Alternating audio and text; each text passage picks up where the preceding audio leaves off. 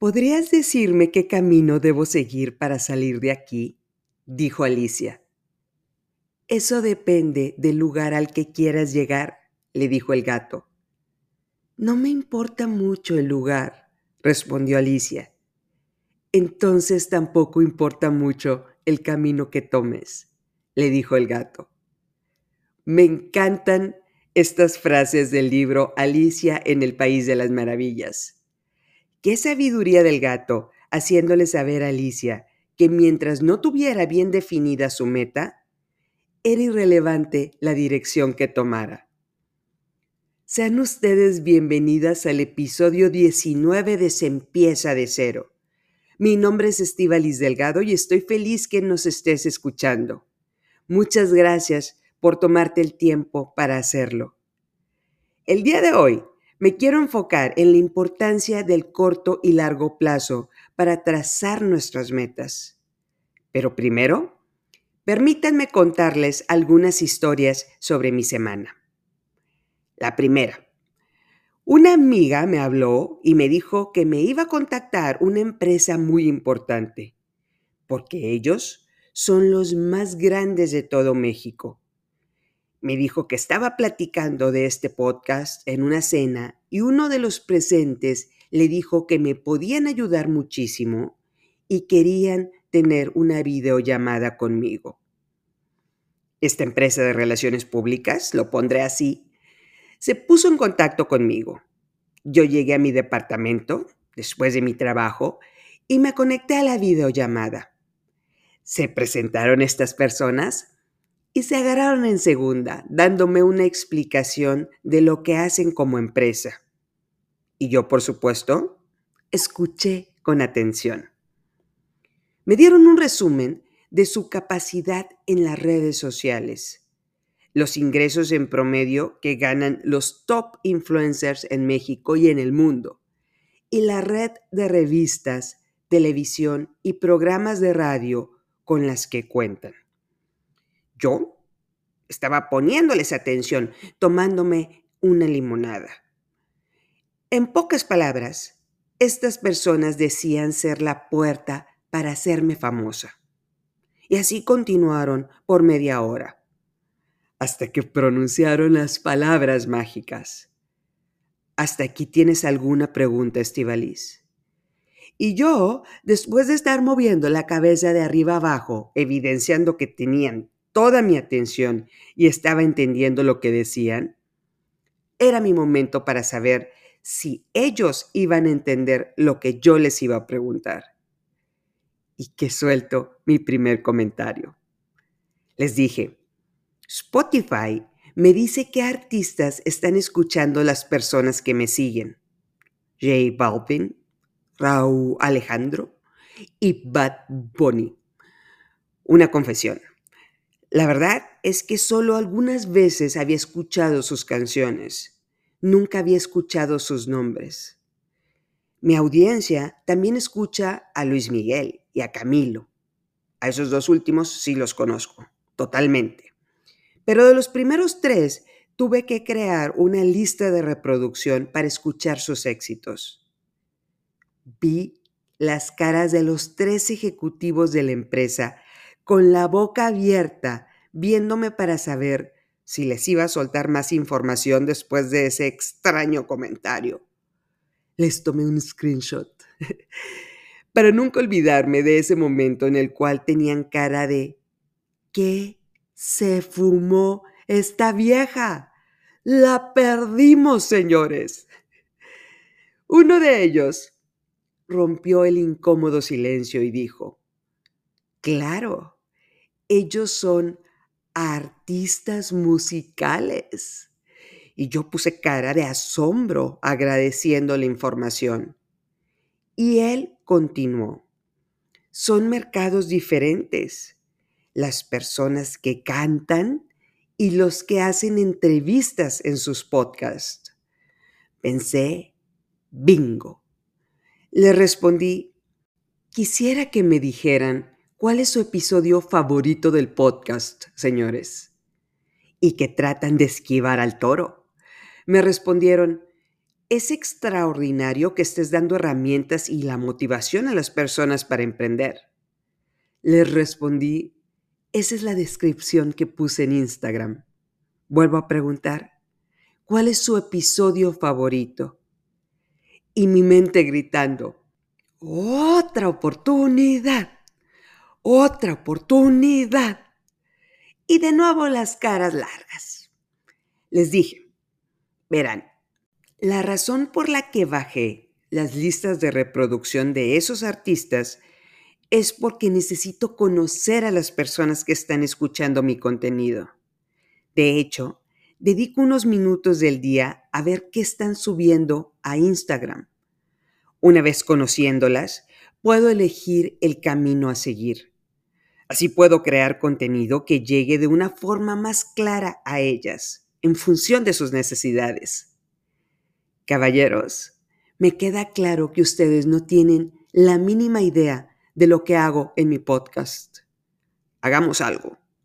Escuchen un par de episodios y una vez que los escuchen van a llegar a la conclusión de que no estoy buscando ser un influencer. Y pueden llegar a esta junta ofreciéndome algo que realmente me interese. Esto si es que me interesa obtener ayuda de una de las empresas más grandes de México cuando estoy enfocada a hazlo tú misma. En eso, pasaron mis hijos gritándose porque uno había sacado al otro del Fortnite. Les dije, llámenme cuando estén listos. ¿Algo más que agregar? Pero solo vi sus ojos pelones y les dije, muchísimas gracias por su tiempo, caballeros y separé a mis hijos y les pedí, por favor, dejen de pelearse, especialmente frente a la pantalla cuando tengo una junta importante. Me quedé pensando si estaba proyectando al mundo que yo quería ser una gran influencer de negocios de este país. Debería de preguntárselos a ustedes en una historia de Instagram con música del Bad Bunny.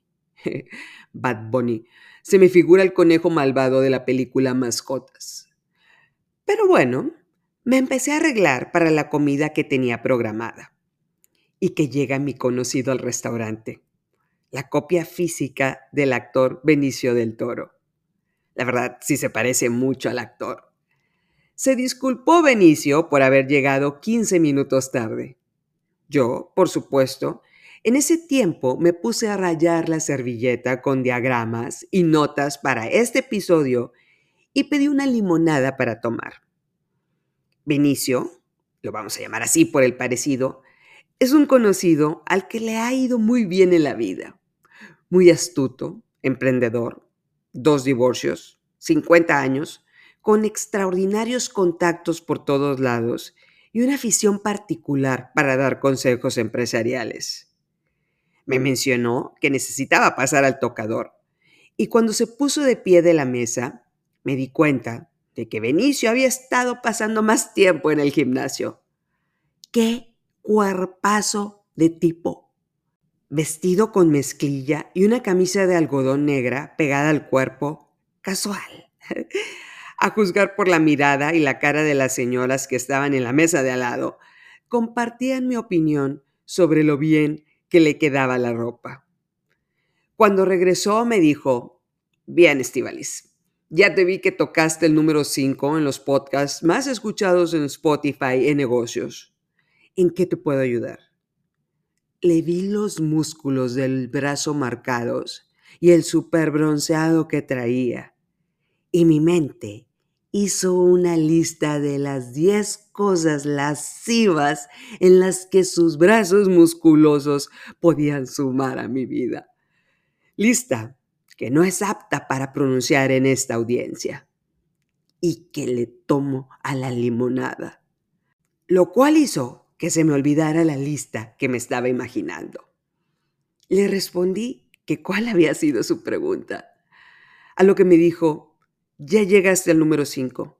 Lo difícil viene a continuación. Mantenerte en esos lugares y subir en la tabla, compitiendo con gente que ha estudiado para hacer esto y que tiene años haciéndolo, respaldado por una audiencia. y que me acuerdo del tutorial de 15 minutos de YouTube de cómo hacer un podcast. Era probable que 15 minutos no fueran suficientes para competir con quien lleva años de experiencia haciendo episodios y quien estudió para hacerlo en la universidad. Tenía razón Benicio. Y no lo digo en broma, realmente es alguien que le sabe bien al mundo empresarial. Me preguntó, ¿qué necesitas? ¿Un representante? ¿Empresarios para entrevistar? Nombra lo que necesites para hacer más episodios a la semana y podemos empezar a trabajar juntos. Y le sonreí. No fue mi mejor sonrisa. Y que le hago la pregunta del año. ¿Ya escuchaste alguno de los episodios de mi podcast? Como buen hombre de negocios, me respondió, no he tenido la oportunidad de hacerlo, pero no necesito. Celebro tu inteligencia y evidentemente son muy buenos para llegar al top y bla, bla, bla, bla. Se rompió el hechizo de los brazos musculosos bronceados y pedí un vino tinto porque iba a necesitar ayuda para mantener mi atención en alguien que no estaba interesado en lo que hago. No tiene idea que ya me gusta Raúl Alejandro. Solo estaba interesado en el negocio que podíamos hacer juntos. No creo que vaya a escuchar este podcast. Y si lo hace, Benicio, vuélveme a invitar a comer si te gusta la esencia de este podcast. Lo de los brazos bronceados era para quitarle la seriedad a este episodio. Después de tratar de desviarle la atención para no tenerle que dar detalles sobre el podcast, regresé a mi departamento y mientras mis hijos corrían como velociraptores por todos lados, apunté en un post-it que tenía frente a mí cuál era mi meta de corto plazo y largo plazo con este podcast. Un ejercicio que te recomiendo para las prioridades en tu vida. Y caminé como alma perdida pensando en lo que me había dicho Benicio. Hasta el momento, todos suponían que un podcast era para entrevistar gente, no para crear contenido propio. Después de atender unos pendientes de mi empresa, empezó a oscurecer. Un querido amigo de la Ciudad de México vino a Monterrey y me invitó a cenar. Ya me estaba esperando cuando llegué a este. Punto extra por la puntualidad. Y llegué con mi vestido azul que se ajustaba tanto como los pantalones de piel. Primera frase de mi amigo cuando me saludó. Qué fregón está tu podcast. Ya escuché todos los episodios dos veces y verdaderamente eres 100% tú. ¿Se acuerdan del super zoom de Instagram de corazoncitos? La música sexy que aparece en este super zoom. Así me sentí en ese momento, como si alguien hubiera tomado la escena de él diciendo eso. Puntos extras por mencionar el podcast y por no mencionar el vestido azul. Joaquín Phoenix, le vamos a poner este hombre, porque se parece mucho al actor. No cuando hizo el papel de Guasón, más bien cuando ganó el Oscar por esa actuación y dijo algo que los humanos nos creemos el centro egocéntrico del universo y que las vacas tienen derecho a que no pongamos la leche en nuestro café. Eh, completamente raro. Se ve como Joaquín Phoenix se veía en los Oscars. Digo, 47 años, en saco sport, cabello castaño, ojos miel, divorciado, completamente mujeriego y un peligro para cualquier mujer que anda en el mundo sin compromiso. Pedí una limonada porque ya me tenía encantada con su frase inicial. El alcohol era mala idea en ese momento. Y después de hablar de cómo surgió la idea de hacer este podcast, empezó a hablar de números, nuestro idioma. Me dijo, Explícame cómo llegaste al número 5 de Spotify de negocios enfocándote en el 19% de los emprendedores de México. Las mujeres que emprenden son el 19% del mercado. Tu competencia le habla al 81% del mercado. No vas a poder subir en las gráficas si solo le hablas al 19. Estás en desventaja. ¿Y qué le digo? No somos excluyentes. El podcast es para hombres y para mujeres. De hecho, Spotify me muestra que hay un alto porcentaje de hombres que nos escuchan.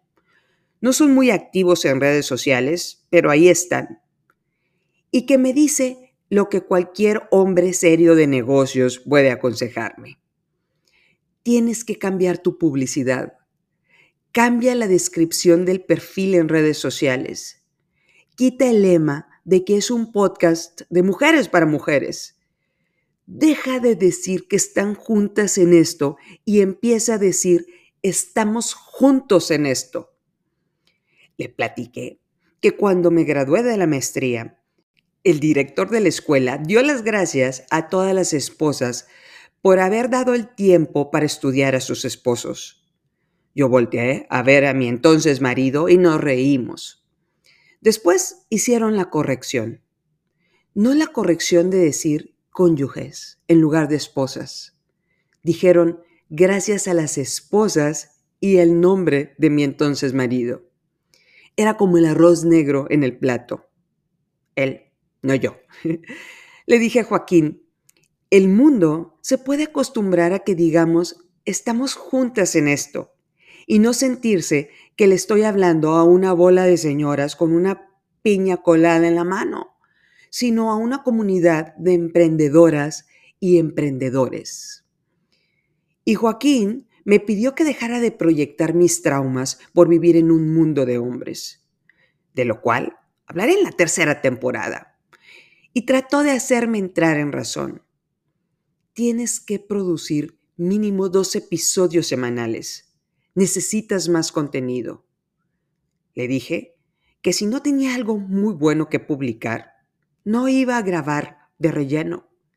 Esa era mi regla. Estuvo de acuerdo, pero insistió. Recuerda, ¿qué le pasó a Kentucky Fried Chicken? Pudo ser una de las franquicias más grandes de la historia, pero el pollo frito dejó de ser una opción saludable y un gran porcentaje de la población se enfocó a comida que no estuviera frita. Se tardaron en entenderlo y luego cambiaron de su Kentucky Fried Chicken a KFC. Demasiado tarde. Es momento de que cambies tu publicidad para atraer al 81% del mercado que te falta, antes de que sea demasiado tarde. Y que le tomo la limonada. Pareciera que el conejo me estaba enseñando el camino para llegar al lugar donde él quería llegar. Pero mis post-its y yo tenemos muy claro al lugar donde yo quiero llegar, el cual tiene otro camino muy diferente. Joaquín sabe que soy muy competitiva, por lo que le pregunté, ¿qué te hace pensar que mi meta es llegar al 1% en las gráficas? Pensé que con esta pregunta Alicia le dejaba claro al gato a dónde quería llegar. Después de una innumerable cantidad de argumentos sobre lo que estoy transmitiendo en el podcast, llegó a la grandísima conclusión. ¿Quieres que más mujeres entren a la fuerza laboral? Otra vez se escuchó la música sexy del Super Zoom de Instagram y le sonreí mostrándole mis dientes recientemente blanqueados. Sí, mi estimada comunidad del 19%, es decir, todas las que escuchan este podcast. Finalmente, el gato entendió lo que quería Alicia.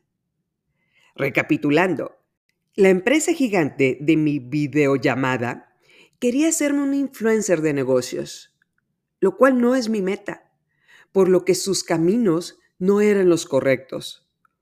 Benicio del Toro quería conectarme con empresarios y redes de representantes cuando eso puede ser el futuro, pero no es mi meta de corto plazo. Si hubieran escuchado algún episodio, era probable que se hubieran dado cuenta. Y aquí quisiera hacer la reflexión de algo. El día de hoy necesito crear más contenido para que este podcast tenga continuidad. Entre mi trabajo, mis empresas y mis cuatro hijos, tengo que encontrar el tiempo sin quitárselo a los otros que me están pidiendo más tiempo para ellos. En el mediano plazo, necesito que más mujeres oigan lo que estoy publicando. No porque quiera que escuchen mi voz y mis historias sobre la limonada, sino porque parece ser que está funcionando lo de estamos juntas en esto con los correos que me envían pidiendo consejos en específico. Y por supuesto, en el largo plazo, ¿por qué no? Mostrarle al mundo lo que podemos hacer mi 19% y yo en las gráficas a nivel nacional. ¡Jay! Más los caballeros que nos escuchan. Aunque el lenguaje de la podcaster que habla es de una mujer, eso no quiere decir que seamos excluyentes. Pero esa soy yo. Ahora, si vieras al gato del cuento Alicia en el País de las Maravillas, ¿qué le contestarías cuando te hiciera la pregunta de a dónde quieres llegar? El 80% de la población en México tiene deudas ya sea en tarjetas de crédito y en instituciones financieras formales y prestamistas informales. Si estás pidiendo para consumir dinero, seguramente es el crédito más caro que hay en el mercado. Si ese es el caso, la meta de corto plazo es saldar esa deuda. Imagínate una bola de nieve que va cayendo por la montaña y cada vez se hace más grande. Es lo mismo que pasa con los intereses que pagamos. Si te dicen, solo paga mensualidades de mil pesos al mes, puede ser un buen slogan para una institución, pero en las letras chiquitas sale algo llamado CAT o costo anual total. Y ahí te podrías dar cuenta que estás trabajando para pagarles intereses. Pagar deudas podría ser la meta de corto plazo, pero una vez que cumplamos las metas de corto plazo, hay que visualizar qué planeamos en el largo plazo. Y para esto, permíteme contarte la historia de una mujer extraordinaria llamada Nancy Pelosi. Nancy nació en una familia con un linaje político, es decir, su padre era representante del Congreso, el equivalente a diputado en México. Ella eligió ser una madre de familia y quedarse en su casa. Si el gato le hubiera preguntado, ¿A dónde quieres llegar, Nancy? Ella hubiera dicho, brillar como una buena esposa y madre de familia, lo cual la llenó de felicidad en el corto plazo. Su siguiente paso fue convertirse en una activista política en California. Cuando llegó su momento, se postuló para ser representante del Congreso, esto es, cuando tenía 47 años. Nancy Pelosi no es una buena oradora. Mueve los brazos y las manos como si éstas hablaran por ella. Los chistes que le he oído no son precisamente los más graciosos. Es decir, no tiene un don para hablar en público. Pero Nancy es extremadamente organizada y parece tener una energía que nunca acaba. Una vez la trataron de denigrar preguntándole si no debería estar limpiando su casa. Ella respondió que se necesitaba una mujer para limpiar la Cámara de Representantes de la corrupción, lo cual mostró al mundo sus verdaderas intenciones, llegar a ser la líder de los demócratas en la Cámara, es decir, la tercera persona más poderosa en Estados Unidos después del presidente y el vicepresidente. Era tan buena ganando votos en el Congreso y sus habilidades políticas eran tan sobresalientes que en el 2007 fue nombrada Speaker of the House, es decir, la líder de la Cámara, la primera mujer en la historia en ocupar ese puesto. Nancy pronunció un poderoso discurso. Este es un momento histórico para el Congreso y para las mujeres de nuestro país. Es algo que hemos esperado por 200 años. Nunca perdamos la fe. Todo esto será a favor de nuestras hijas y nuestras nietas. Hemos roto el techo de cristal. El cielo es el límite. todo será posible para ellas. ¡Wow! Nancy se enfrentó a George Bush y a la guerra que organizó contra Irak. Nancy votó por un programa de salud para los americanos que fue bastante impopular, lo que la llevó a perder la mayoría de la Cámara de Representantes frente a los republicanos en la siguiente elección. Se volvió tan tóxica políticamente que no podía hacer campaña por candidatos en público. ¿Fue su fin? Claro que no. Siguió trabajando y en el 2019 los demócratas recuperaron la Cámara de Representantes y Nancy volvió a ser electa Speaker of the House, haciendo una vez más historia. Recordemos, su meta de corto plazo era ser madre de familia. Su meta de largo plazo fue ser política. Pero una vez que logró ser elegida, el gato le dio nuevas opciones para llegar a una meta más ambiciosa, llegar a ser la líder del partido y la mujer más poderosa políticamente en el mundo libre. Para darles una idea de la forma tan increíble y auténtica que ejerce ese poder, las invito a buscar en YouTube el aplauso de Nancy Pelosi, el cual se hizo viral porque mostró de una forma extraordinaria cómo estaba en desacuerdo con el discurso demagogo de Donald Trump frente al Estado de la Unión. Nancy captó la atención del mundo con una sonrisa pícara y un aplauso, como si una mamá le estuviera aplaudiendo a su niño chiquito cuando Trump dio su discurso. La imagen fue publicada en las primeras planas de los periódicos en la mañana siguiente y dejó claro quién estaba al mando de las políticas que pasaban por el Congreso. Y de paso, mostró el poder político para quitarle los reflectores al presidente de los Estados Unidos con un gesto de mamá sarcástica y una sonrisa pícara. Esa imagen ha sido usada en la mayor cantidad de memes y stickers que he visto en mi vida. Es probable que yo haya usado esa imagen más de 100 veces. Me encanta esta historia. El poderoso contrapeso femenino de forma magistral ante un mundo gobernado en su mayoría por hombres. Todo empezó para Nancy con cambiar sus metas cuando consideró que era su momento. Tenía 47 años cuando se involucró formalmente al Congreso, sin pensar que era muy tarde para ella. Primero, cumplió con su meta de ser una buena ama de casa y después subió a ser la mujer de más alto rango en Estados Unidos y fue el contrapeso de los hombres más poderosos del mundo libre, como lo eran George Bush y Donald Trump. Por lo que es imprescindible visualizar metas escritas, ya sea en nuestro teléfono, en un post-it o en una libreta. Algo que sepas que responder si el gato de Alicia te pregunta a dónde quieres llegar. Una meta de corto plazo, por supuesto, pero otra suficientemente ambiciosa para romper el techo de cristal, donde el cielo sea el límite. Algo que parezca un sueño, porque una vez que lo concienticemos, ya podremos tener el camino para seguir. Y vas a llegar. Si controlas el miedo, sales de la zona de confort sin pensar que es demasiado tarde y con voluntad para hacerlo, te aseguro que vas a llegar.